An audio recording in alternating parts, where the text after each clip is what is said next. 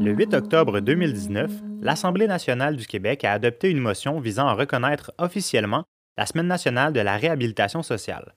Ce geste symbolique vise à souligner l'importance d'offrir une seconde chance aux personnes judiciarisées qui réintègrent nos communautés et de favoriser la discussion sur le sujet dans l'espace public. C'est dans le cadre des activités de cette semaine qu'Enquête de criminologie s'associe à l'Association des services de réhabilitation sociale du Québec et au CRC SR pour vous présenter un épisode spécial tentant de démystifier la réhabilitation sociale des personnes contrevenantes. Je m'appelle Vincent Mousseau et vous écoutez Enquête de criminologie. Enquête de criminologie, c'est un balado de vulgarisation scientifique où à chaque épisode, des experts du milieu académique et pratique viennent nous aider à investiguer quelques mythes et croyances populaires à propos de la criminologie. Pour cet épisode spécial, on discute de réhabilitation sociale avec Elsa Evrard, professeure à l'École de travail social et de criminologie de l'Université Laval et titulaire de la chaire de recherche en réinsertion sociale des personnes contrevenantes. David Henry, directeur général de l'Association des services de réhabilitation sociale du Québec. Et Julie Deldon, directrice de la Maison de transition, le Centre résidentiel communautaire Essor.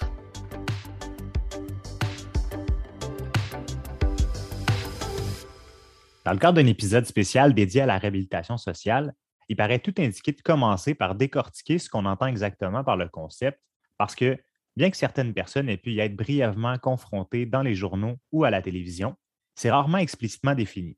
Je vous demanderai donc d'entrée de jeu, c'est quoi au juste la réhabilitation sociale? Pour moi, la, réhabilitation sociale, réhabiliter vraiment euh, une personne contrevenante, c'est agir sur plusieurs dimensions de la personne, agir sur une dimension sociale, communautaire et personnelle. Donc, selon moi, il y a, trois objectifs vraiment principaux euh, à la réhabilitation. Le premier, c'est un objectif de réintégration socio-communautaire, donc que la personne reprenne sa place dans la communauté, euh, qu'elle ait un emploi, qu'elle ait un logement, qu'elle contribue euh, à sa communauté positivement. Le deuxième objectif, c'est un objectif de développement personnel, c'est-à-dire que donc la personne doit travailler les, les problématiques finalement qui l'ont amené à être incarcérée ou à être judiciarisée. Et finalement, le dernier objectif, je pense, c'est un objectif de réconciliation. Euh, c'est-à-dire que la personne doit se réconcilier avec l'ensemble de la communauté qui a été euh, impactée par son crime. Ça comprend donc les victimes directes, mais également toutes les victimes indirectes et l'ensemble de la communauté. Donc, selon moi, c'est ces trois, ces trois objectifs de la réhabilitation sociale. Ce n'est pas uniquement que la personne revienne dans la communauté, trouve un emploi. Il y a d'autres dimensions à ça. Et j'ajouterais euh, la réponse de David que la réhabilitation sociale, on peut le voir aussi comme un processus, donc vraiment quelque chose qui va euh, se dérouler euh, sur une longue haleine. Donc, c'est pas forcément quelque chose qui va avoir un résultat précis à un temps précis. C'est vraiment quelque chose qui va débuter en fait au début du processus judiciaire, parfois même avant d'être dans le circuit judiciaire, puis qui va se poursuivre tout au long en fait de, du cheminement euh, des personnes. Et pour compléter, mais je trouve en fait que les réponses de David et Elsa sont vraiment très complètes. Euh, pour moi, la réhabilitation, ça commence avant même le concept de réinsertion.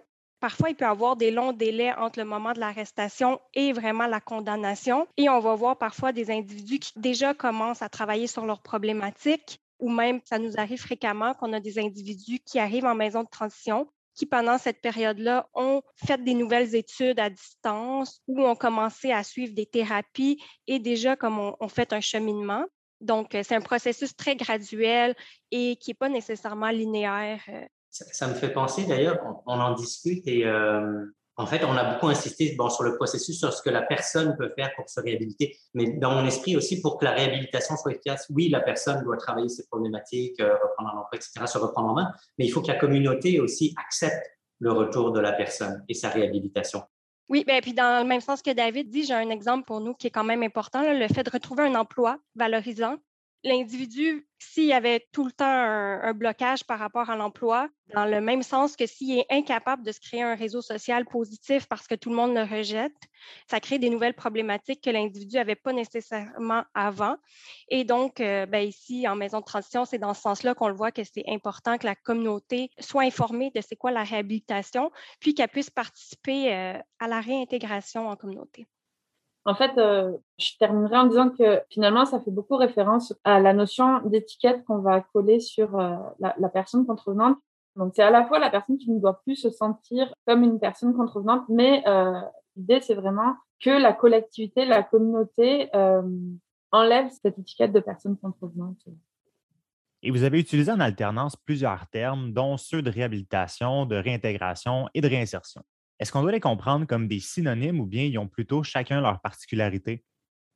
L'association, en fait, dernièrement, on a, fait un gros travail justement sur le vocabulaire qu'on utilise. Et euh, selon moi, selon l'association, le terme de réinsertion sociale, c'est un terme qui est un peu galvaudé aujourd'hui, qui a été développé, utilisé à partir des années 60, 70, qui est repris à toutes les sauces. Et aujourd'hui, tout le monde se dit pro-réinsertion sociale. Même des, des personnes euh, politiques, par exemple, qui en réalité sont opposées à la réinsertion sociale, à la réhabilitation et qui prônent plutôt des approches très punitives en matière de, justice pénale. Alors, pour euh, aller au-delà du terme de, réinsertion sociale, euh, on utilise désormais plutôt le terme de réintégration socio-communautaire. Donc, il faut le voir comme le prolongement finalement du terme réinsertion sociale. Mais intégrer quelqu'un, c'est pas la même chose que l'insérer non plus. Et l'objectif, c'est d'intégrer une personne à sa communauté, c'est-à-dire qu'elle ait des liens avec la société, donc c'est-à-dire euh, les représentants de l'État, euh, les, sociétés parapubliques, etc., et communautaire également, sa famille, son entourage, euh, ses activités. Euh, je sais pas moi, je donne sais pas pourquoi l'exemple du club de bowling de la personne là, c'est une réintégration communautaire. Ben, en fait, euh, dans la réintégration socio-communautaire, on fait beaucoup plus référence au collectif, en fait, au rôle vraiment de tout le milieu judiciaire, communautaire, correctionnel, la collectivité, euh, tandis que euh, quand on fait référence au terme de la réinsertion sociale, on fait plus référence vraiment aux actions que l'individu doit euh, porter individuellement. Je dirais. D'ailleurs, il y a peut-être quelque chose qui est intéressant. Souvent, nous, quand on utilise ce concept, on, on, le réintégration, le ré est entre parenthèses. Parce qu'il y a certaines personnes, en fait, qui n'ont jamais été intégrées à la communauté, même avant d'être judiciarisées ou d'être incarcérées. Mm -hmm. La, plupart des gens, quand même, qui sont incarcérés, ce sont des gens qui sont, euh, d'une manière ou d'une autre, exclus. Donc, c'est pour prendre en compte aussi ces, ces cas-là de personnes qui n'ont pas à vivre une réintégration, mais une intégration pour la première fois. Et vous avez parlé des objectifs visés par la réhabilitation sociale, mais en ce qui a trait aux résultats concrets, on a souvent l'impression qu'il existe peut-être un certain pessimiste ou du moins que plusieurs personnes sont sceptiques quant à la véritable capacité de quelqu'un de changer et d'arrêter de commettre des délits. Qu'est-ce qu'on sait vraiment des succès de la réhabilitation sociale? En fait, est-ce que ça fonctionne? La question est vraiment intéressante, mais si on y pense bien, c'est qui ces individus-là qui vont commettre des délits et qui se retrouvent incarcérés? C'est des individus qui, à la base, sont des individus comme nous avec des besoins similaires, mais en prenant compte du fait qu'à la base, c'est des individus qui n'étaient pas judiciarisés, ça me semble évident que si la personne a déjà été non judiciarisée, puis qu'on l'a déjà considéré comme un citoyen euh, à part égale dans la communauté, c'est possible pour cette personne-là de s'enlever cette étiquette-là, puis de revenir à non plus être catégorisé tout le temps comme un citoyen judiciarisé, mais redevenir un individu à part entière dans la communauté. Je pense aussi que les gens peuvent être méfiants envers le, succès de la réhabilitation parce que dans le fond, ben, ce qu'on voit dans les médias d'une manière générale, c'est les échecs en fait de la réhabilitation parce qu'on ne voit que les personnes soit qui récidivent ou euh, qui sont retournées en détention, euh, qui commettent un, un, nouveau délit, etc. La personne qui reprend sa place dans la communauté, qui fait son séjour en maison de transition, qui suit ses programmes, qui trouve un emploi, il fera jamais la une du journal de Montréal. Et pourtant, c'est la majorité des gens. Donc, oui. c'est, il y a ce biais-là un peu qui, qui fait en sorte qu'on a l'impression que ça ne fonctionne pas parce que c'est toujours les pires qu'on voit. Ceci étant dit, je pense qu'il ne faut pas non plus avoir des, euh, des, lunettes complètement roses. Il y a effectivement un certain nombre de personnes, mais c'est un petit nombre de délinquants qui, je pense, sont effectivement euh, très difficilement réhabilitables.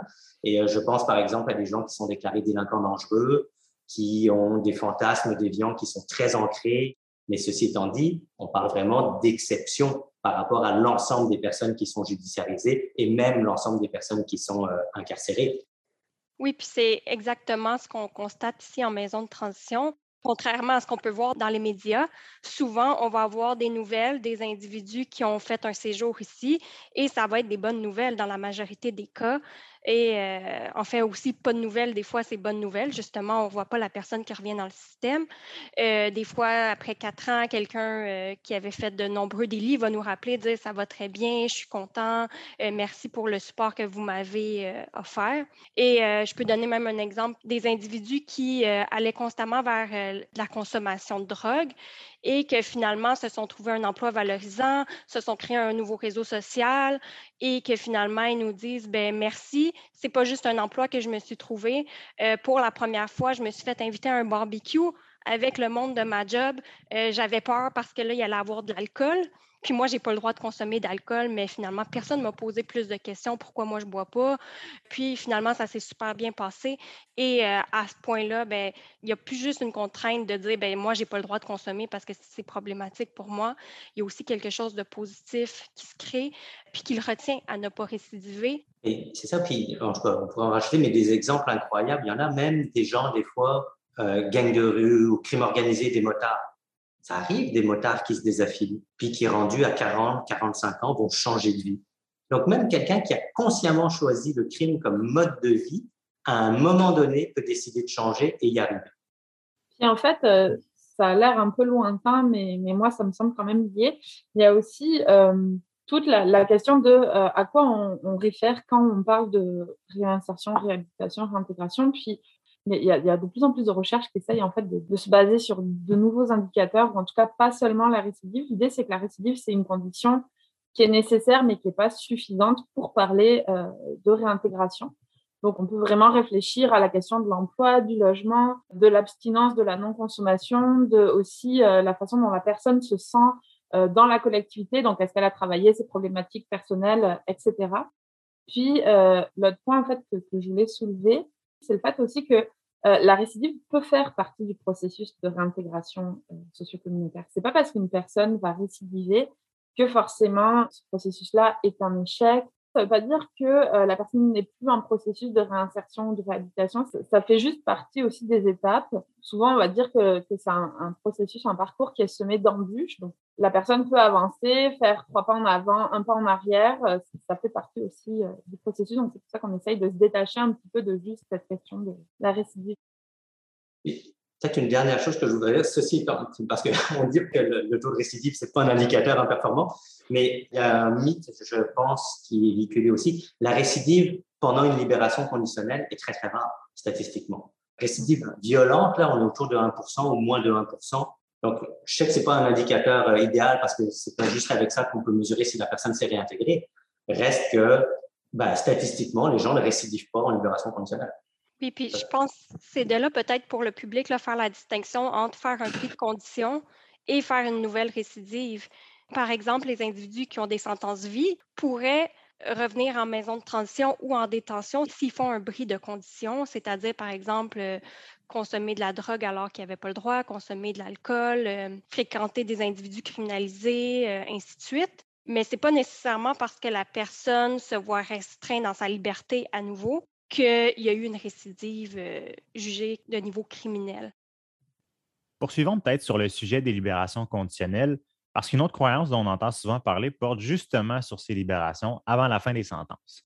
Par exemple, un individu qui est condamné à six ans de détention et qui se voit octroyer une libération conditionnelle au bout de deux ans pour purger le reste de sa sentence en communauté, ça amène souvent beaucoup de confusion chez les gens. Certains ont parfois l'impression que ces gens-là sont libérés trop tôt. Pourquoi est-ce que notre système correctionnel procède de la sorte et octroie des libérations conditionnelles? D'abord, la libération conditionnelle, euh, c'est un aménagement de peine. Donc, c'est une façon de purger la peine dans la collectivité. Ce n'est pas euh, la fin d'une peine, c'est juste euh, la peine qui va se poursuivre dans des modalités différentes, mais la personne reste condamnée pendant toute la durée de sa peine. Pourquoi est-ce que le système octroie ce genre de libération? L'idée, c'est que une personne qui va passer six ans en prison, à la fin, elle va sortir euh, sans aucune supervision, en fait, euh, tandis que euh, laisser la personne sortir après deux ans, c'est s'assurer qu'on peut avoir un certain contrôle sur la personne et on peut aussi l'aider à développer des acquis dans la collectivité, donc trouver un emploi, enfin l'accompagner en fait dans, dans tout ce dont elle aurait besoin, justement pour être capable d'avoir atteint ce processus de réinsertion sociale, de réhabilitation à l'issue en fait de la période pendant laquelle elle va être sous euh, contrôle judiciaire. Oui, c'est ça, c'est pour compléter. En fait, il y a un proverbe, je pense, qui dit euh, c'est dans la piscine qu'on apprend à nager. Bon, ben, c'est un petit peu la même chose pour la réhabilitation. La personne peut être incarcérée pendant six ans en détention. On ne va pas voir pleinement sa réhabilitation. On ne pourra pas pleinement évaluer les acquis qu'elle a fait parce qu'elle est dans un milieu qui est complètement sécurisé, complètement protégé, avec des règles bien établies. À partir du moment où la personne est remise en liberté, sa peine n'est pas terminée. Elle continue de purger sa peine, mais dans la communauté, avec un paquet de conditions à respecter qui sont pas faciles à respecter parce que vous et moi, c'est des conditions qu'on ne respecte pas dans la vie de tous les jours, comme par exemple ne pas consommer d'alcool, ne pas aller dans tel lieu. Mais donc, on voit aller la personne dans la communauté. C'est une période de mise à l'essai où il y a beaucoup de professionnels qui vont être autour de cette personne-là, des agents de probation, des agents de libération conditionnelle, des intervenants communautaires, euh, des psychologues, etc. Et donc, on est capable de voir si la personne a fait des acquis et si elle se réhabilite réellement ou si elle retombe dans ses anciens patterns, si elle recommence à consommer, si elle recommence à planifier euh, des délits, etc. Et on peut intervenir à ce moment-là sur la personne. C'est ça la beauté de la chose, parce qu'on a encore un levier euh, légal sur la personne. Et si on voit qu'elle se désorganise, qu'elle ne participe pas à son plan d'intervention correctionnelle, etc., qu'elle n'est pas engagée dans sa réhabilitation, eh bien, la, libération conditionnelle va être suspendue. Et la personne va retourner en détention, va y repenser, éventuellement pouvoir repartir et recommencer ce processus-là. On parlait beaucoup de processus euh, tantôt quand on parlait de réhabilitation. La libération conditionnelle, il faut le voir aussi comme un espèce de processus justement dans la sentence. Et moi, personnellement, je suis beaucoup plus rassuré quand quelqu'un sort en libération conditionnelle. Dans l'exemple, la peine, euh, quelqu'un qui est condamné à six ans va être suivi pendant quatre ans dans la communauté, plutôt que la personne fasse ses six ans de détention et sorte du jour au lendemain après six ans sans aucune forme d'encadrement, sans aucune forme d'accompagnement. Oui, puis si les intervenants ont réussi vraiment à créer un bon lien avec l'individu, l'individu va être capable aussi de le manifester euh, lorsqu'il va vivre une difficulté, qu'il y a des pensées à retourner dans la criminalité. Des fois, eux-mêmes vont euh, dire j'ai besoin d'aide, ça marche pas bien, euh, je vis de l'anxiété. Et là, on va pouvoir mettre en place vraiment des stratégies. Mais les individus, aussi, le deuxième sous-aspect que je veux démystifier, c'est qu'en fait, une, libération conditionnelle, c'est pas automatique les individus qui sortent en semi-liberté, c'est-à-dire, en tout cas, entre le un tiers et le deux tiers, ça ne veut pas dire que c'est parce qu'ils sont admissibles à un élargissement qu'ils vont automatiquement l'obtenir.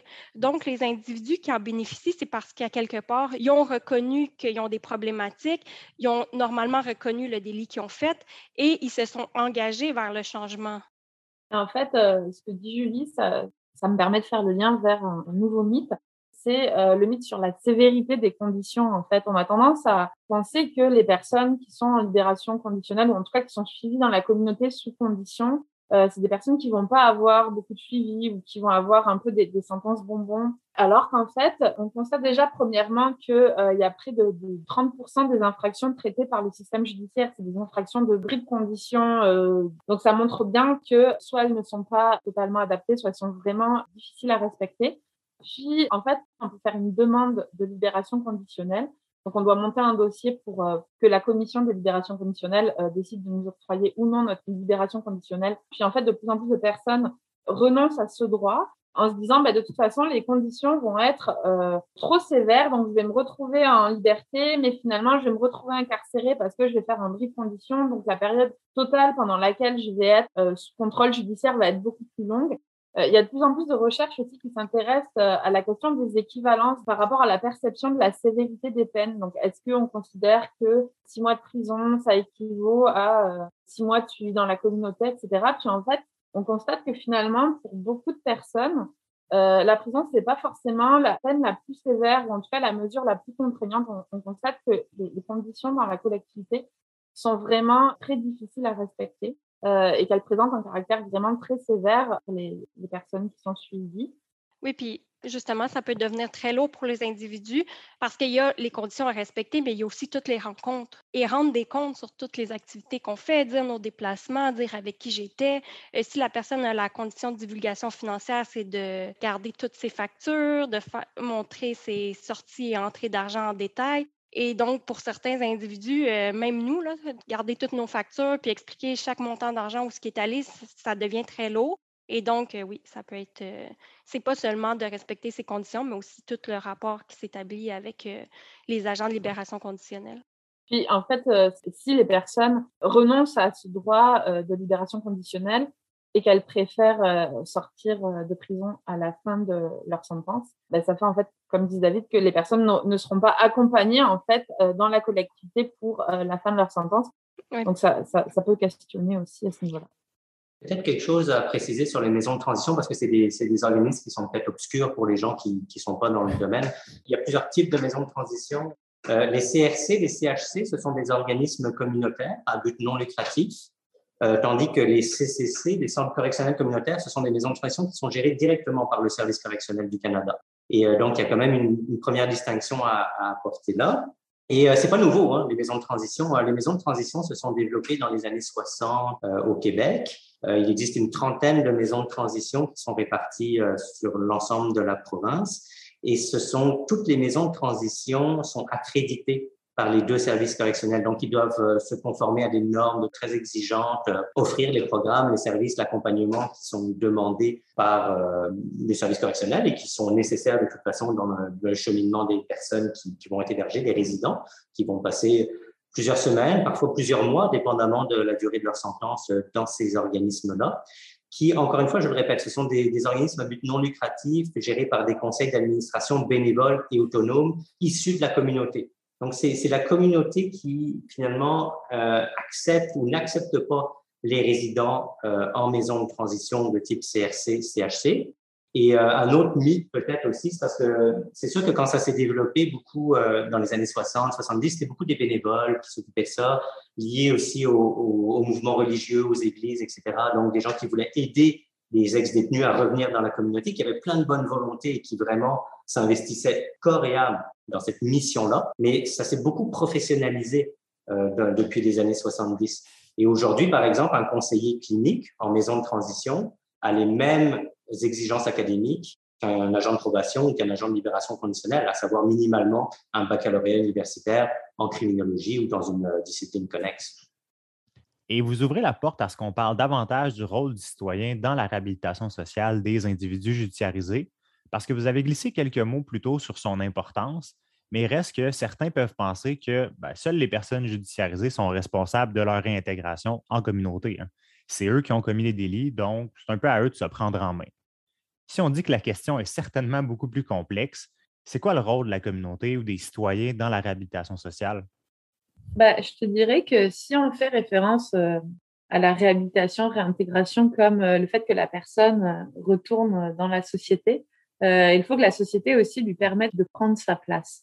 Donc l'idée, c'est que si on commence à dire que bah, il faut que la personne se trouve un emploi, mais encore faut-il qu'un employeur accepte de l'employer, par exemple. Ou si on dit que bah, pour favoriser ce processus, il faut qu'une personne se sente appartenir à la collectivité, bah, il y a un peu l'exemple que donnait Julie, se faire inviter dans des activités sociales, etc. Donc, c'est vraiment aussi euh, le rôle de euh, la collectivité, euh, de manière générale, d'accepter la personne et de l'inclure dans nos activités, que ce soit l'emploi, la communauté, le bénévolat, etc. Puis, bah, je referai du coup avec ce que j'ai dit en début d'épisode. L'idée, c'est que la collectivité doit aussi essayer de, de, détacher cette étiquette de contrevenant qui a été apposée à la personne. Puis, c'est certain que bah, si la personne ne se sent plus vue comme quelqu'un de contrevenant par la société, ça va beaucoup favoriser aussi euh, ce processus. J'oserais amener une idée, euh, une idée qui est peut-être difficile à, à, concevoir, mais les rôles, puis on parlait d'étiquette, les rôles sont pas si tranchés que ça. Le, le, continuum entre agresseur et victime est parfois gris et flou. C'est-à-dire que au cours de sa vie, une personne peut avoir été agressée, il peut aussi devenir agresseur éventuellement. Et c'est pas c'est pas une excuse, c'est pas parce que tu as été agressé que tu deviens agresseur. il faut comprendre qu'on n'est pas juste ou un agresseur ou juste une victime et qu'on peut être les deux au cours de sa vie. Il y a, des exemples très concrets. Par exemple, 80%, c'est documenté, là, 75 ou 80% des femmes qui sont incarcérées au pénitencier Joliette ont été victimes de violences au cours de leur vie. Mais je sais que c'est très compliqué de parler de ces choses-là parce que c'est très émotif quand on parle évidemment de, crimes, de délits, puis d'être victime aussi. C'est difficile à entendre. Mais la réalité, c'est ça, c'est que c'est gris. Et donc, à partir de ce moment-là, quand on parle du rôle de l'individu, bah oui, la personne doit travailler ses problématiques, etc. Mais comme société, en quelque part, on a failli à protéger ces personnes-là à un moment donné. Et ces personnes-là ont été aussi victimes. On a une responsabilité, je pense, globalement, en, tant que communauté, en tant que société, d'adresser ça, d'entendre ça et d'écouter ça. Et, justement d'éviter de rentrer dans des, jugements très tranchés de tu, tu, es un agresseur, tu as commis un délit, euh, c'est à toi de, de, payer, de travailler tout ça sur ta peine. Puis je pense que pour certains individus, le concept de réhabilitation, ça peut paraître très loin de eux. Mais souvent, c'est qu'on s'en rend pas compte que dans notre entourage, il peut avoir des individus qui ont quand même justement eu des parcours plus problématiques. Puis en fait, il suffit qu'on soit employeur, on peut faire des ententes pour dire, ben moi, je suis ouvert à accepter des individus qui sont judiciarisés, mais aussi en tant que simple citoyen, on peut, dans nos propos qu'on tient, faire attention. Les individus judiciarisés peuvent être autour de nous sans nécessairement qu'on le sache. Puis on, parle d'individus judiciarisés depuis le début en parlant de détention et ainsi de suite, mais il y a une panoplie d'individus judiciarisés qui n'auront pas nécessairement fait de détention. Donc, veut, veut pas, ça nous touche beaucoup plus qu'on pense. Il y en a du monde autour de nous aussi qui sont judiciarisés et c'est traité de la même façon qu'on aimerait que ces individus-là, proches de nous, soient traités, d'appliquer les mêmes mesures avec euh, tout citoyen qu'on côtoie dans la vie de tous les jours. Peut-être une petite statistique, là, juste pour appuyer ce que vient de dire Julie. Au Québec, il y a 700 à 800 000 personnes qui possèdent un casier judiciaire. Les hommes sont plus judiciarisés que les femmes. 20% à peu près des hommes possèdent un casier judiciaire. Ça ne veut pas dire que la personne a fait de la prison, a commis un ODD, etc. Mais une personne, un homme sur cinq ou sur six, dépendamment des, euh, des chiffres, là, mais a été judiciarisé. C'est énorme. On ne peut pas exclure 15 à 20% de la population. D'où l'importance de la réhabilitation sociale et surtout d'en discuter dans l'espace public. Et à ce propos, ça fait deux ans maintenant que la Semaine nationale de la réhabilitation sociale a été officiellement reconnue au Québec. Pourriez-vous nous en parler davantage? D'où vient l'idée et euh, c'est quoi son importance pour l'Association des services de réhabilitation sociale du Québec et de ses organismes membres? En fait, l'idée de créer la, semaine euh, nationale de la réhabilitation sociale, ça, ça part vraiment de l'idée de montrer le travail qui est fait sur le terrain et de parler de réhabilitation de façon positive. Donc, pas uniquement quand il y a une récidive justement dans les médias, puis qu'on voit que ça marche pas, puis que tel individu en libération conditionnelle a fait telle chose, tout ça, parce qu'on sait, les, les, professionnels qui travaillent dans ce milieu-là savent que ce sont des cas d'exception, ça. Et donc, on cherchait un moyen de, de pouvoir mettre de l'avant le travail fantastique qui est fait notamment par les, organismes membres de l'association, et de pouvoir concrètement montrer à leur communauté c'est quoi le travail qui est effectué. En fait, on invite tous les organismes membres à faire des activités dans leur communauté dans le cadre de cette semaine-là. Et des exemples d'activités très concrets, il y a eu des balados qui sont créés, il y en aura un autre aussi euh, pour cette, euh, cette année-ci. Il y a une pièce de théâtre qui a été montée, il y a des conférences qui se donnaient dans les, dans les maisons de transition, dans les organismes.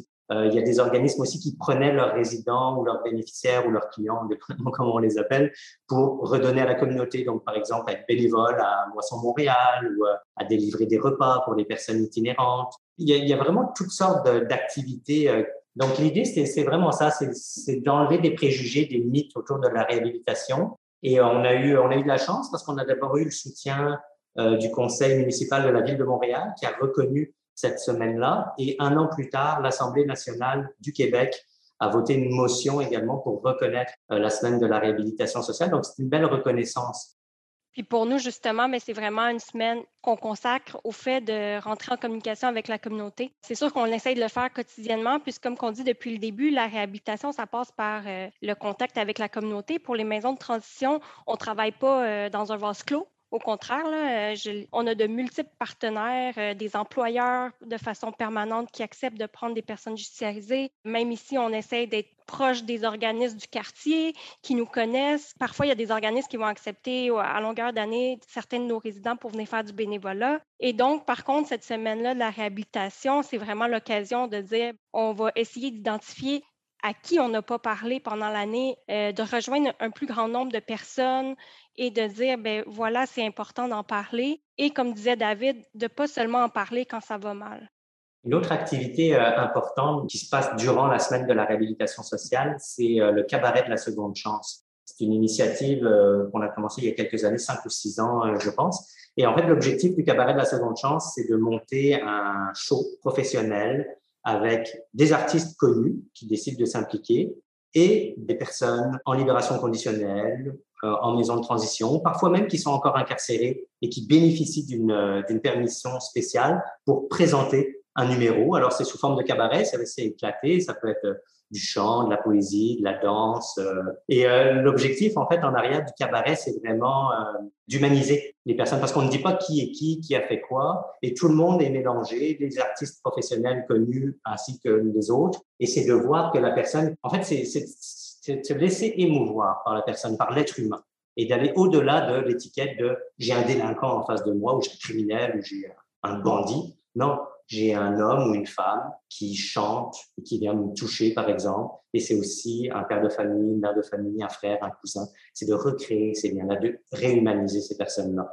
Dans tous les cas, s'il faut voir la Semaine nationale de la réhabilitation sociale comme une belle occasion d'aborder plus en profondeur la réalité des personnes judiciarisées et celle des intervenants, je pense que cet épisode spécial s'inscrit bien dans les activités prévues et éclaire bon nombre de mythes et de croyances populaires sur le sujet. Donc, Julie Deldon, Elsa Evrard et David Henry un grand merci d'avoir participé à ce balado et bonne semaine de la réhabilitation sociale. Merci à vous. Merci, merci beaucoup. La philosophie du système pénal canadien repose entre autres sur l'idée que la réintégration socio-communautaire des personnes contrevenantes représente un des meilleurs moyens d'assurer la protection durable du public. Et si la réhabilitation sociale passe nécessairement par un cheminement personnel des individus judiciarisés, nous devons comprendre que nous avons tous et chacun, à titre de membres de la communauté, un rôle important à jouer dans ce processus. Sa réussite repose sur une responsabilité partagée entre l'individu et la communauté dans laquelle il se réintègre. Vous écoutiez Enquête de criminologie, un balado du CICC, le Centre international de criminologie comparée. La réalisation et la coordination de ce balado est assurée par Marie-Ève Dubois et Vincent Mousseau, assistés de Marine Créquer et Raphaël Loireau.